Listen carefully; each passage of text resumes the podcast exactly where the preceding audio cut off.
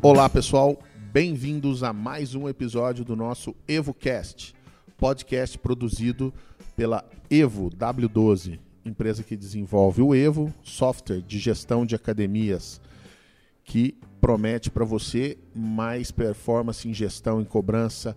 Então, se você quiser saber mais, www.evo.w12.com.br para conhecer o nosso sistema. Hoje, o EvoCast vai ser com o Tiago Someira, veio aqui nos visitar, nos dá honra da presença. Ele que é diretor de infraestrutura do Grupo Biorritmo, que hoje em dia são muitas marcas. Biorritmo, Smart, o que mais, Tiagão? Bom dia, Randall, tudo bem? É, a gente tem várias marcas no grupo. Além da Smart Fit da Biorritmo, nós temos a Race Bootcamp, que é uma, um, uma micro gym, né, um estúdio. Uh, nós temos também o NOS, que é uma proposta de, de estúdio uh, de baixo custo. Uh, e a Total Pass, que é o nosso sistema de venda eletrônico business to business, B, B, B2B. Bacana e muito legal você ter vindo. Você é um cara que a gente queria convidar já desde que surgiu o projeto aqui do podcast. Você foi um dos primeiros nomes que, que apareceu por diversas razões, por ter o conhecimento por não se negar a passar o conhecimento e por gostar de compartilhar isso, né, Tiagão? Isso está no seu DNA. Não, Randall, eu acredito que, é, apesar de, da, da indústria, nossa, a indústria de uma forma geral ser concorrente, é, é, a transmissão de conhecimento ou de informação é uma coisa importante para que toda a indústria cresça. É, é, é muito, não faz sentido para a gente uh, manter as portas do nosso negócio fechado. Uh, ou uh, de não ajudar a indústria a evoluir de, de, de, de que, independente de qual, qual forma que a indústria esteja evoluindo, seja por tecnologia, seja por dinâmica de treino, seja por modelo de negócio, porque a concorrência no final das contas faz bem para o nosso negócio. Então a gente precisa fazer isso acontecer é, uh, e, e, e, fomentar que mais pessoas uh, adquiram mais conhecimento ou tenham informação, informação de mercado para que a gente evolua tudo junto. Maravilha. E isso faz parte do, do DNA desse nosso projeto, né? da, da concepção, da essência. E quando a gente foi definir né, o seu tema aqui, alguém sugeriu, ah, falar de low cost. Não, pelo amor de Deus. vamos falar de outra coisa. Vamos aproveitar que o cara é um dos que mais viajam, que mais buscam tendências pelo mundo, que mais se depara com o que acontece de novo no mundo e vamos trazer ele para falar isso, porque uma das palavras que são muito usadas no mercado é essa coisa de tendência. A gente até brinca que é para substituir o que antes chamava de modinha, né?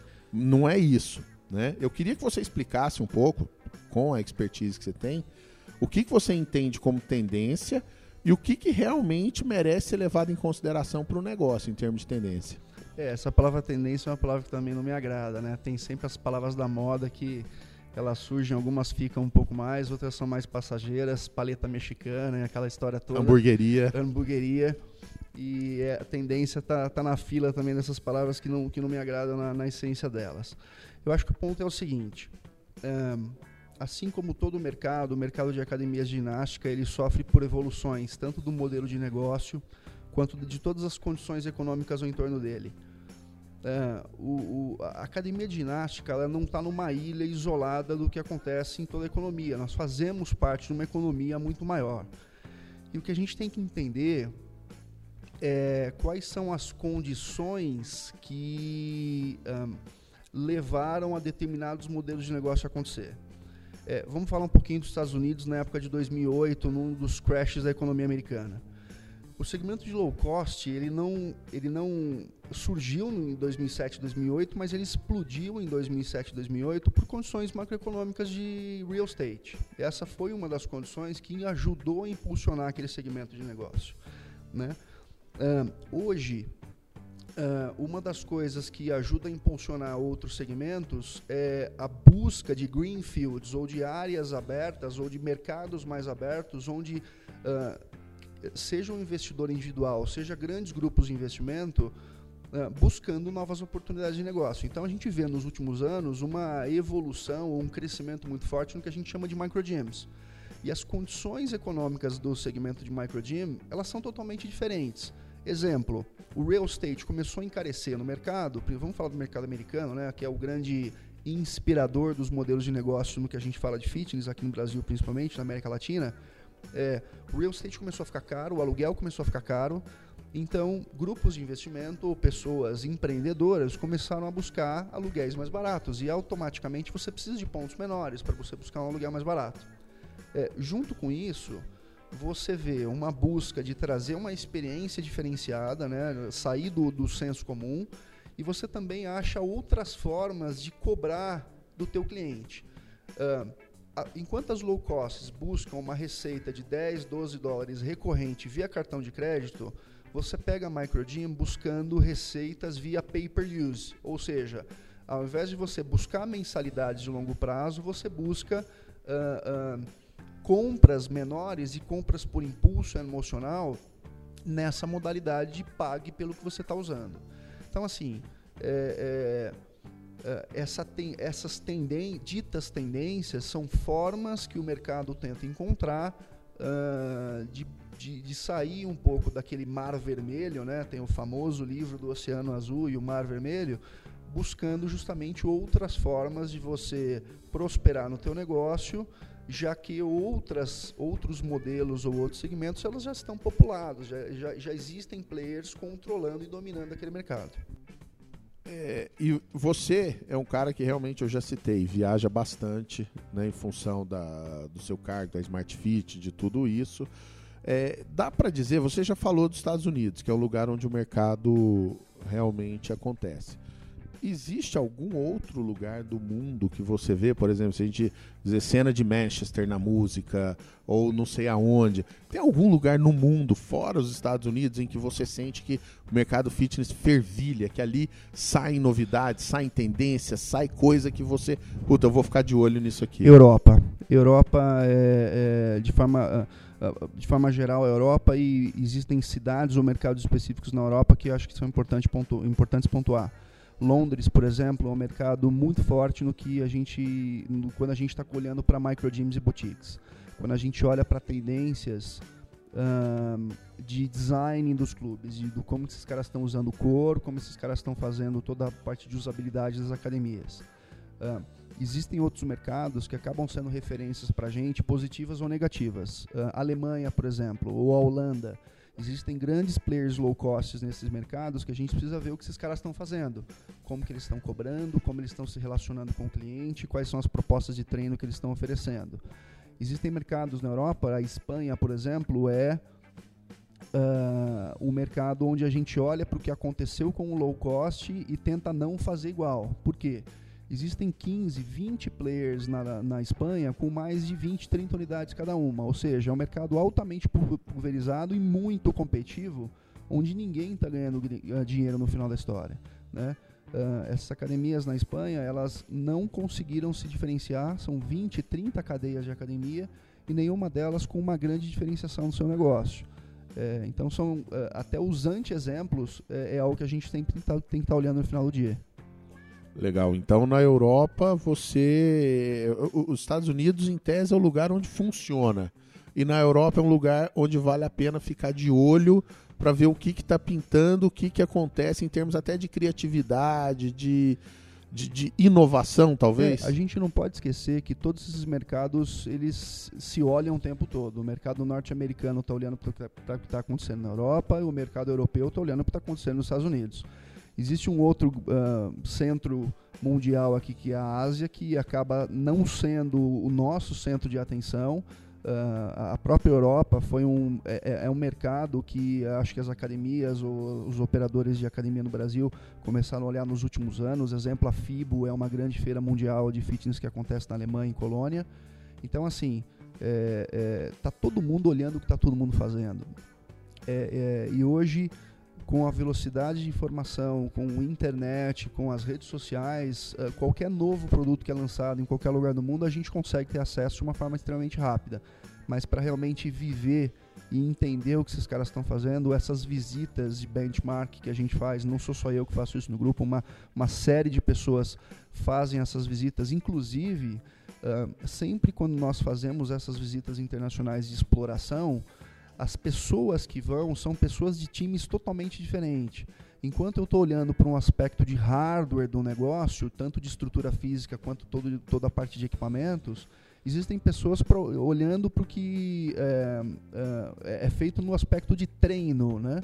E outras pessoas estão indo para ver o que está acontecendo no aspecto de hardware, da, da, de hardware não, de marketing dessas, dessas grandes redes de academia, desses modelos de negócio. Uh, e acho que tem um outro ponto importante nessa história, que é o seguinte: não é só para as grandes cadeias que nós temos que olhar. Nós também, temo, também temos que olhar para as pequenas redes de academias uh, ou para pequenas iniciativas no mercado que podem ser grandes iniciativas num determinado período de tempo. Uh, um, então, um exemplo que eu posso dar nesse sentido é uma rede de quatro ou cinco academias que a gente descobriu na Califórnia há um tempo atrás, chamada Basecamp Fitness. Recentemente, a questão de, sei lá, duas semanas atrás, eles foram comprados pela Anytime Fitness, que é, acho que é a maior operadora em números de academias do mundo, acho que 4, 5 mil lojas. Se a Anytime comprou uma rede de cinco academias na Califórnia, alguma coisa tem por trás, né?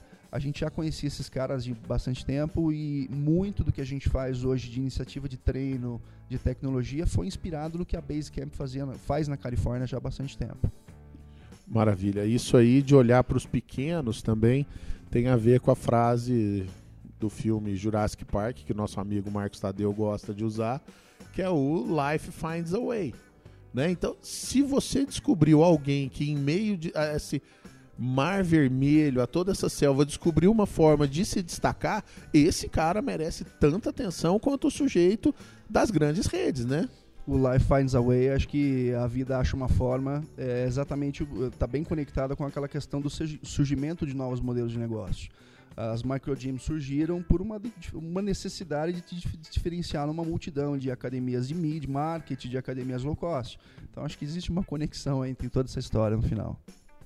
Maravilha. E agora você está aqui com a gente no podcast de uma empresa de tecnologia. Eu não posso deixar de falar nisso, até porque não querendo puxar sardinha, a gente enxerga a tecnologia com um papel muito importante em termos de tendência, em termos de inovação, tudo isso. Como que você vê? Qual o papel da tecnologia é, nas tendências, nesse tema? O que, que você pode falar sobre a tecnologia em cima das tendências? Eu acho que a tecnologia ela tem alguns prismas interessantes para a gente colocar nessa discussão. O primeiro delas é o seguinte: a tecnologia, sim, ela é essencial hoje para grandes modelos de negócio. Outro, outra, outra forma de se enxergar para a tecnologia é, é vê-la como um meio e não como um fim ou uh, do, do, do, que você está tentando construir para sua para sua academia ou para o seu modelo de negócio. O que, que eu quero dizer com isso? A partir do momento que você tem tecnologia embarcada no seu negócio, mas essa é, tecnologia ela não é diretamente percebida pelo seu cliente, é muito provável que você esteja fazendo certo. O que, que eu quero dizer com isso?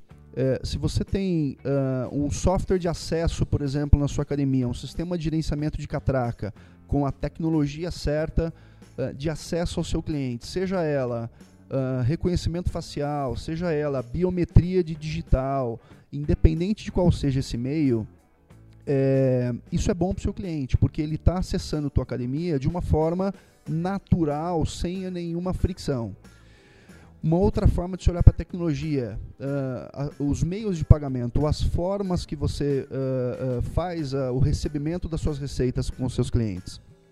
É, se ela é feita de uma maneira automatizada, que não gere fricção para o teu modelo de negócio, isso também é interessante.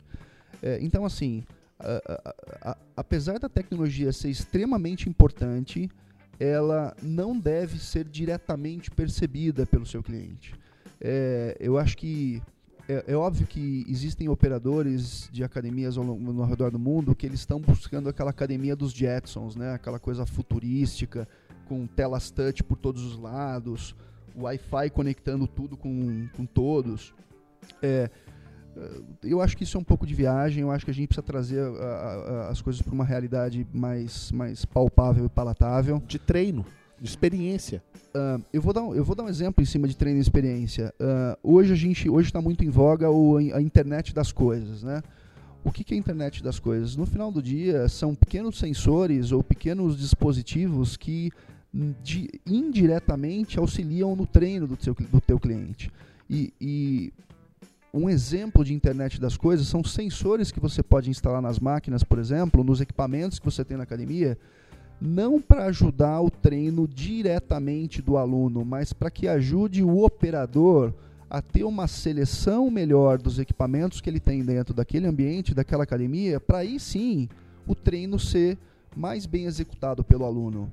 Então a tecnologia de uma forma indireta está ajudando o aluno. Eu acho que é esse o caminho, eu acho que é assim que as coisas devem é, é, ser olhadas ou, ou, analisadas quando a gente está falando de tecnologia. Legal. Na vida do, do aluno, eu adorei essa situação aí de é, se ela estiver acontecendo e seu aluno não está percebendo, você está usando da maneira correta. Perfeito, é isso aí. Né? E para o gestor, como que você vê o papel da tecnologia para o gestor para que ele também possa é, implementar tendências, modificar o seu modelo de negócio, às vezes abrir uma academia num novo modelo de negócio, se reinventar, o que quer que seja. É, quando a gente fala de tecnologia olhando para gestão, aí, bom, a conversa é longa, mas eu vou tentar pegar um gancho em um cenário específico aqui. Uh, uma, uma das resultantes de você ter um ambiente tecnológico ou tecnologia embarcada no seu negócio é a obtenção e a captura de dados. E aí existe uma velha máxima do mercado é capture o dado independente do que, do, do que você acha que você vai fazer com ele. A partir do momento que você tem essa captura de dado, com o tempo você vai aprendendo a manipular e interpretar esses dados baseado no que você está interpretando, mudança comportamental dos seus alunos, por exemplo, é, você consegue modificar o teu negócio para que ele seja mais rentável, para que ele seja mais uh, impactante para o teu aluno. Então, é, é, esse é um aspecto de gestão uh, visando ou mirando o que o, o cliente busca dentro da academia, né? Então, sei lá, existem vários outros aspectos que a gente pode olhar para a tecnologia, mas o que eu queria ressaltar é exatamente essa captura de dados e como você interpreta isso e como você usa isso no futuro. Agora vamos para uma pergunta que talvez seja o pulo do gato e você no começo já disse, eu já te conheço, sei que não se nega a compartilhar e não vai se furtar a dizer isso aí. Como a gente traduz essas tendências do mundo afora em ações verdadeiramente práticas para uma academia na nossa realidade? Tudo bem que é, a, a, a gente sabe que dá para adaptar quase tudo, mas ainda existe. Ah, na minha região isso não funciona. Não, aqui na minha academia não funciona.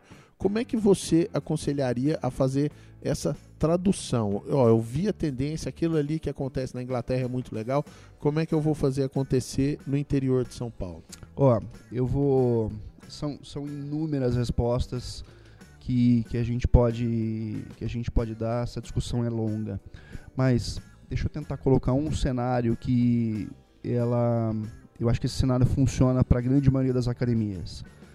Uh, nos últimos anos, principalmente na última década, o, a valorização do tempo é algo fundamental para todas as pessoas. As 24 horas que a gente tem por dia aí não são suficientes para ninguém hoje, no final das contas. E o que, que, isso impacta no nosso negócio? Isso impacta que o cliente tem menos tempo para praticar atividade física. É, com essa ausência de tempo, a gente tem que usar de recursos tecnológicos, de ciência, de tudo que a gente adquire de conhecimento dentro dos nossos negócios para oferecer para os nossos clientes treinos mais curtos e eficientes. Então, com o uso de tecnologia, por exemplo, a gente pode uh, enviar para as academias uh, uh, treinos virtuais em televisões, né? Onde essas televisões, na verdade, auxiliam um professor presencial a executar uma aula.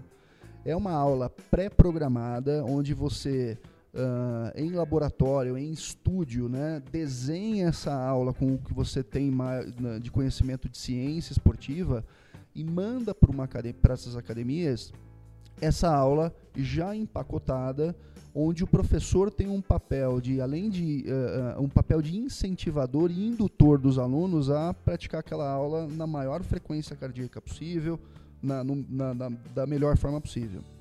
Então, uh, uma das coisas que pode ser aplicada em qualquer lugar são esses treinos curtos. Nós temos, tanto na Smart Fit quanto na Biorritmo, uh, aulas específicas com esses treinos, variando de 24, 26 minutos, onde no final você consegue ter uma turma de pessoas, um grupo de alunos, fazendo um treino, uh, check-in do treino, né? a entrada do treino, a execução de todo o treino e o check-out desse treino, que a gente chama de recovery, né? que é o o estágio de recuperação desse treino, em 30 minutos.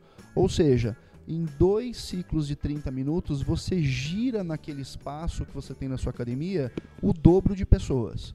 Para o negócio, isso é sensacional. Para o aluno, é melhor ainda, porque ele consegue fazer um treino em 25 minutos muito melhor do que ficar caminhando numa esteira a 5, 6 km por hora. Né? Então, isso funciona em qualquer academia, em qualquer lugar do planeta. Isso passa também por uma quebra de paradigma, né? Porque eu acho que se a gente for falar em tendência, a gente tem que falar também revisão de crenças, revisão de mindset, é, abrir a cabeça para um monte de coisas, porque às vezes você vai falar com um profissional de educação física. É, eu vi uma vez o Almeres dando uma palestra, ele falou o que, que podia fazer. O cara falou: Ah, mas eu gosto do meu jeito. Ele falou: Não, você me perguntou como é que eu fazia para ganhar mais dinheiro. Agora, se você gosta desse jeito, continua fazendo o que você gosta. Realmente, existe uma certa resistência essa coisa da esteira, que aí talvez nem seja do profissional, mas qualquer endocrinologista que você vai, manda você fazer caminhada três vezes por semana. Sim. Que não vai adiantar nada, mas enfim. É, e, e, e, então essa coisa de tendências versus quebra de paradigma é, e revisão de crenças, eu acho que passa muito também pelo entusiasmo do gestor, né? Talvez seja esse o, o mote. Eu tenho, eu tenho uma, eu li uma vez uma coisa sobre a palavra amador, né? A essência da palavra amador é o entusiasta e aquele que ama, né? Uh, e, e, uma das coisas que realmente é um grande problema nessa história é uh, os profissionais de educação física, os, as pessoas que têm uma formação em educação física, é, tirar de lado esse entusiasmo e esse amor pela educação física e pensar que existe uma junção de atividade física com o negócio, com o empreendimento. É, é óbvio que a, que a, a ciência nos ajuda a quebrar esses paradigmas. Eu acho que tem um processo lento nessa história, mas essas, essas barreiras, uh, esses paradigmas, esses grandes dogmas que a gente tem, eles vão se quebrando. Né? Mas sim, existe sim você é, é, deixar de lado algumas crenças que você tem e tentar olhar o mundo de outra forma uh, para que você mude o teu modelo de negócio. Uh, e a ciência ajuda a gente, uh, os, os, modelos de treino, sei lá, de Tabata, de até esqueci o nome dos caras que são os grandes impulsionadores disso daí, isso existem há décadas. Agora, como que o mercado conseguiu empacotar ou enlatar ou criar uma, um produto ao redor disso é uma coisa mais recente. Então, acho que a gente está no caminho. É, emoção, claro que é importante em todo o negócio. Uh, agora, tem que ter racionalidade, tem que ter estrutura, tem que ter estudo do que deve ser feito uh, para o negócio funcionar. Sim, a gente está falando em entusiasmo, em, em, amor, tudo isso, e não é para enganar ninguém, para entregar uma coisa Ao que contrário. não funciona. É o contrário, é uma coisa que existem estudos, existe um aprofundamento científico para dizer que também dá resultado ou dá mais resultado dependendo do objetivo que você tem.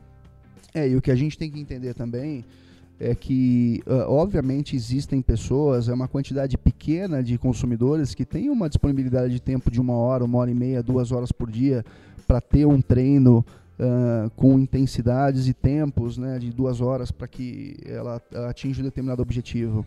Sei lá, um triatleta, um corredor de longa distância.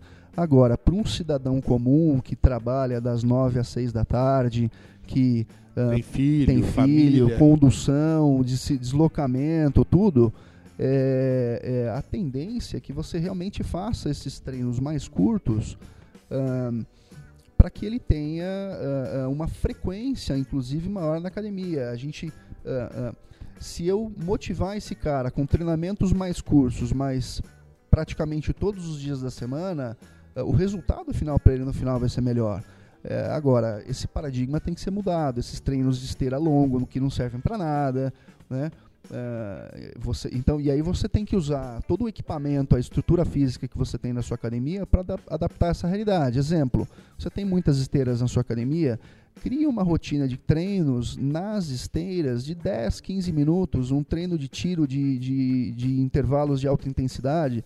É, você vai ver com que os, você vai perceber que os seus clientes eles uh, vão, vão atingir resultados mais rápidos com tempos de treino muito menor. Exatamente. Já que a gente falou de quebra de paradigma e para não fugir totalmente do assunto low cost, porque realmente a, a indústria low cost, o modelo de negócio low cost, representado aqui no Brasil muito pela Smart, ela, ela, ela quebrou paradigmas e, de certa forma, ao tratar o cliente de uma outra maneira, porque as pessoas, quando vão falar de low cost também, só querem dizer que é mais barato e você não, não tem serviço nenhum. Quando, na verdade, existem muitas outras coisas que a pessoa prefere na low cost que não é só o preço baixo, é a facilidade para pagar, facilidade para resolver sua vida, o tempo menor para se treinar.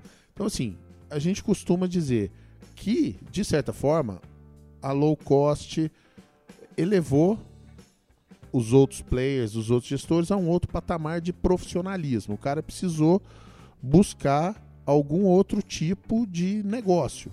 Tendência tem a ver com o que a gente está conversando aqui.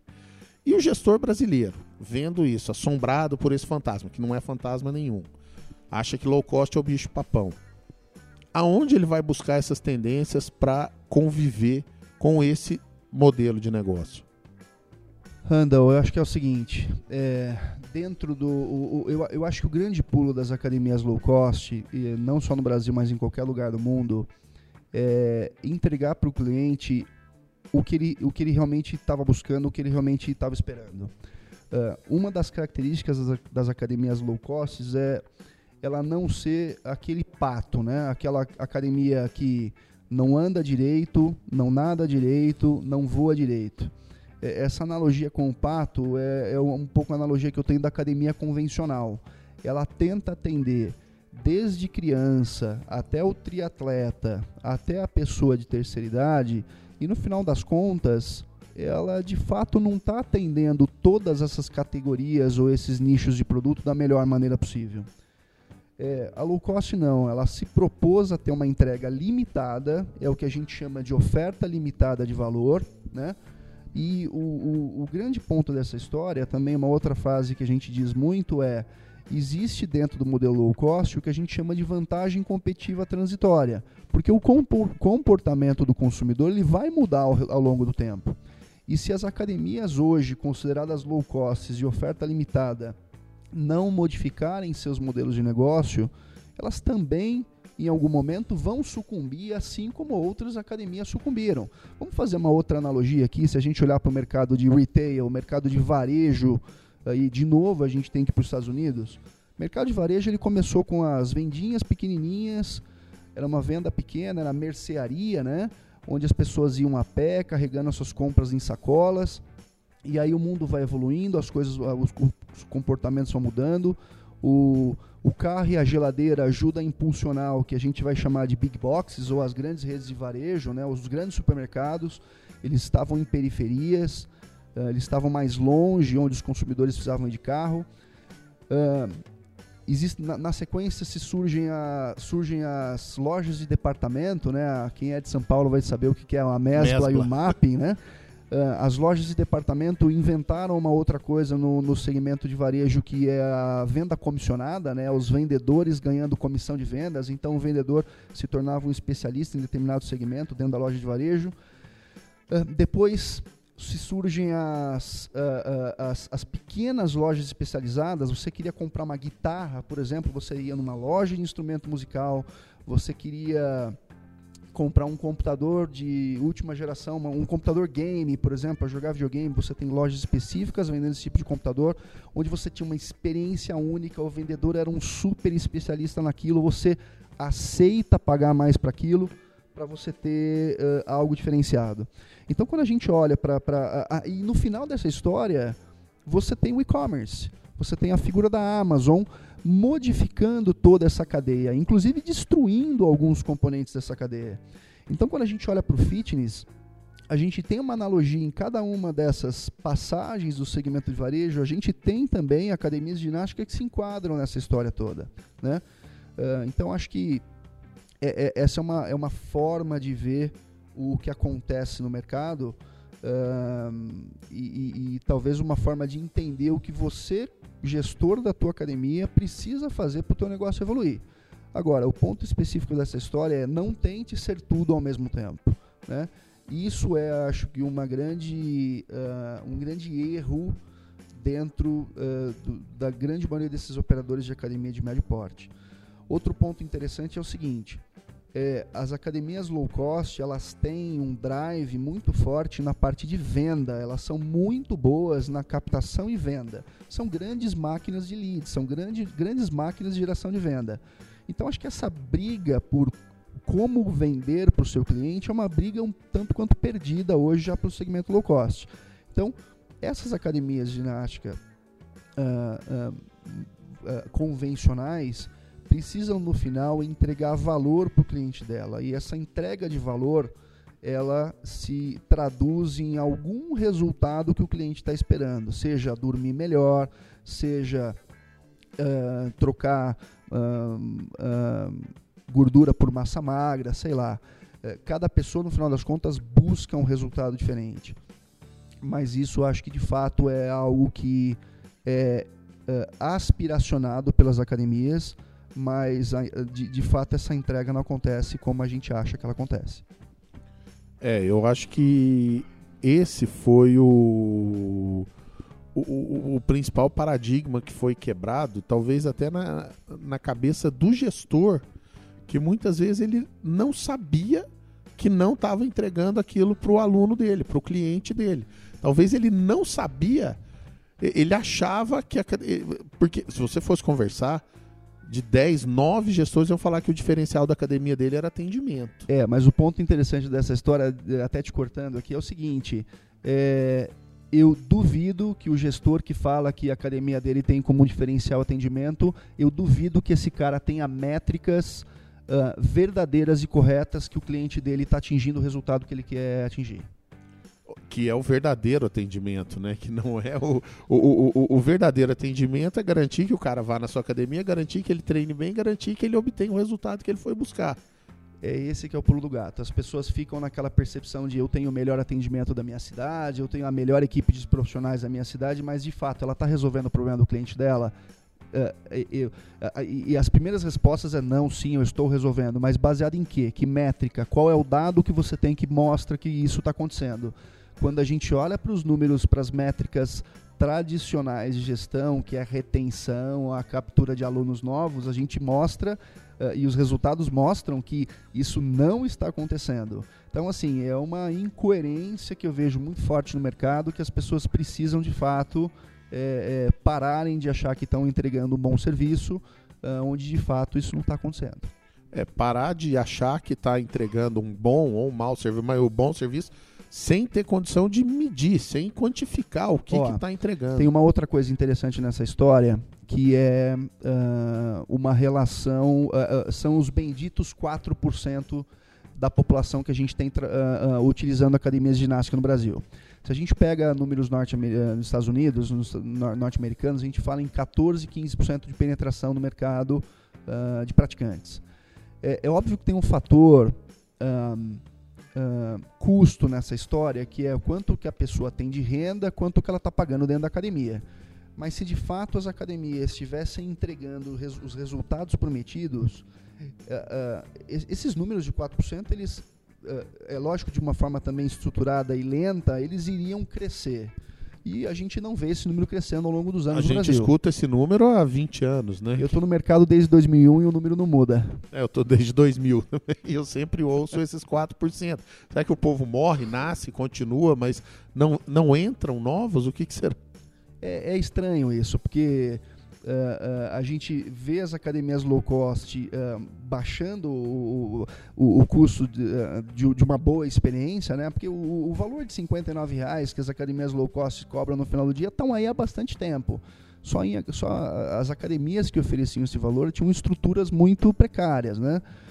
então, assim, acho que o valor obviamente contribui como uma porta de entrada 30% dos, dos uh, clientes e praticantes de Smart Fit são pessoas que são novos entrantes na indústria, são pessoas que nunca fizeram academia em, em nenhum outro lugar.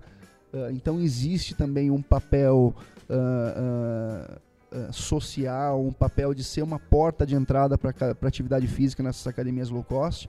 Mas para isso você tem que entregar uma experiência, você tem que realmente entregar algo que o cliente veja e se sinta inspirado a se matricular numa academia.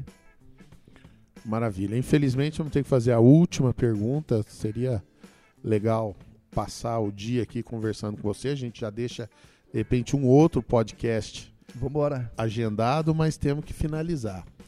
Que é a nossa mensagem de praticidade, aquela coisa que o gestor desligou, terminou de ouvir aqui, ele quer colocar em prática por onde ele deve começar a olhar o negócio dele para identificar alguma coisa que ele precise mudar, que ele precise inovar, que ele precise fazer de diferente no negócio dele para ele ter melhores resultados? Ó, eu vou continuar na linha de, de que ele não deve buscar fazer tudo dentro da academia dele e deve sim focar em algumas atividades específicas que sejam as atividades que sejam chave para o negócio dele. Então acho que nesse ponto é o seguinte, ele tem que buscar dados informações do negócio dele, uh, do que, que o cliente está buscando e quais são as modalidades ou quais são os produtos que ele tem dentro da academia dele que de fato agregam valor para o negócio dele. Uh, quais são as modalidades que são as mais onerosas ou as que têm um custo maior para a unidade dele e um retorno menor. Então, assim, só se, fazendo essa primeira análise, a gente já vai perceber que algumas, alguns produtos ou modalidades que ele tem na academia dele empatam e ele não ganha dinheiro com aquilo. Né? É, obviamente, a gente precisa também entender se essa modalidade é um, uma maneira de capturar clientes para o negócio dele, mas, é, via de regra, uh, é importante, ou é, é, essencial ele manter operando no negócio dele as modalidades que realmente são rentáveis para ele e tentar se livrar dessas modalidades que agregam muito custo e pouca receita para o negócio dele. Fazendo essa primeira análise, é, a gente, uh, uh, os gestores já vão perceber que o negócio deles vai começar a respirar melhor, vai começar a gerar caixa de uma forma mais uh, positiva. Então, essa talvez seja uma, uma dica de bate-pronto, uma dica que, que a gente pode oferecer para os gestores aí no primeiro, no primeiro momento. E para que só para tentar finalizar da e para aquele pequeno gestor realmente, aquele cara de que a academia dele é de um negócio só, uma micro gym, um estúdio de pilates, um estúdio de personal, um estúdio de bike, alguma coisa. O que que ele poderia ver que ele precisa de repente dar uma inovada dentro de algo com tão pouco espaço para inovar? Como que ele busca alguma tendência para isso? É, bom, aí a gente começa a discutir quanto que esse cara tem de capital disponível para investir ou não, né? Uh, vamos, vamos tomar por base que o investimento de capital é zero, ele não quer fazer um investimento de capital, tem que ser uma ideia uh, somente para. E, e, nada mais do que uma ideia. Uh, a gente precisa entender, ou, esse, ou essa pequena academia, ela precisa testar, ela, ela não pode ter medo de testar outras, outras formas de, de, de entregar algo para o seu cliente. É, uma das coisas que a gente faz dentro do Grupo Bio é proporcionar uma série de testes e entender a reação do consumidor para aqueles testes. Faço uma aula mais longa, faço uma aula mais curta, faço uma aula com acessórios diferentes, é, faço uma aula com uma iluminação diferente, é, teste músicas diferentes. Uh, faça se você é um, se você está numa micro gym, é um ambiente indoor, teste, uh, tente fazer eventos outdoor da sua academia para além de você proporcionar para o seu cliente uma experiência única e diferente, você capturar novos clientes, né? Você usar esses eventos externos como um bait ou uma isca uh, de captura de novos leads, de novos prospects para o seu negócio. Use a tua base de cliente para uh, uh, que ela chame amigos ou colegas e esses amigos sejam eh, eh, novos potenciais clientes do seu negócio. Então, assim, acho que a mensagem é pensar em teste. E eu acho que uma outra coisa que, da mesma forma que a gente faz, eu tenho que deixar claro e tenho que deixar uh, a sugestão aqui para todos os operadores é sim, visitem outras redes de academia em outras cidades, em outros mercados. Não tenham vergonha de explorar as academias de ginástica ao redor do país, ao redor do seu estado, para que a gente uh, oxigene uh, o nosso negócio uh, para gente, que a gente consiga evoluir. Maravilha. Tiago, muito obrigado. Foi sensacional. Gostei muito de fazer esse podcast. A gente surfou por diversas áreas, foi de tendência até algumas situações aí cotidianas. Eu acredito que o gestor vai ter bastante coisa para aprender, bastante coisa para tentar colocar em prática e vamos deixar depois agendado o próximo. Obrigadão. Foi um prazer, obrigado mesmo pela oportunidade. Valeu.